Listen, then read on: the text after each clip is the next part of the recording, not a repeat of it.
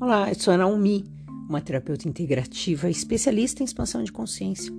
Todos os dias eu te trago uma pergunta. A minha pergunta para você hoje é o seguinte: por que, que você tem que querer esperar sempre a aprovação das pessoas? O quanto você está insistindo em achar que as pessoas têm que aprovar ou não Passar a mão na sua cabeça ou não de tudo aquilo que você faz. Nossa, eu faço tanta coisa, mas ninguém reconhece. Poxa vida, todo mundo só me critica. Por que você fica esperando essa aprovação das pessoas? Ou porque você se incomoda tanto com o outro?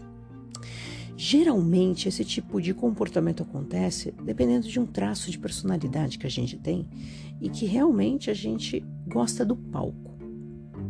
A gente gosta de que as pessoas olhem para a gente, de que as pessoas coloquem a gente lá em cima e aprovem sempre aquilo que a gente está fazendo.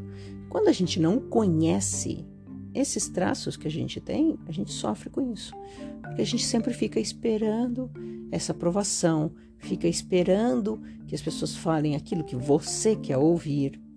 Isso não vai acontecer. E aí aumenta esse seu vazio, essa sua tristeza, aumenta esse buraco dentro do seu peito.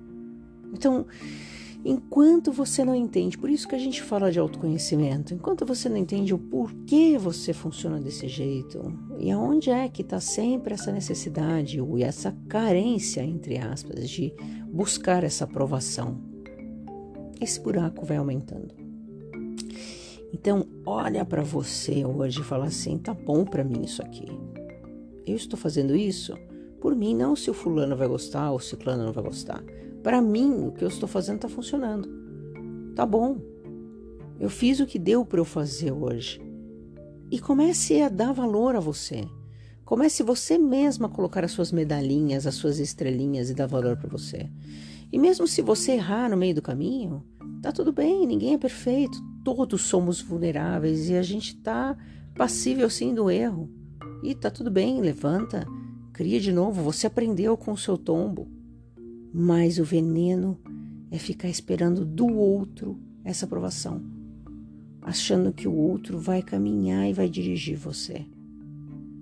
O quanto será que você ainda está lá na escola querendo ser a criancinha esperando a professora passar e falar parabéns, como você foi incrível, vou colocar um desenho aqui no seu caderninho.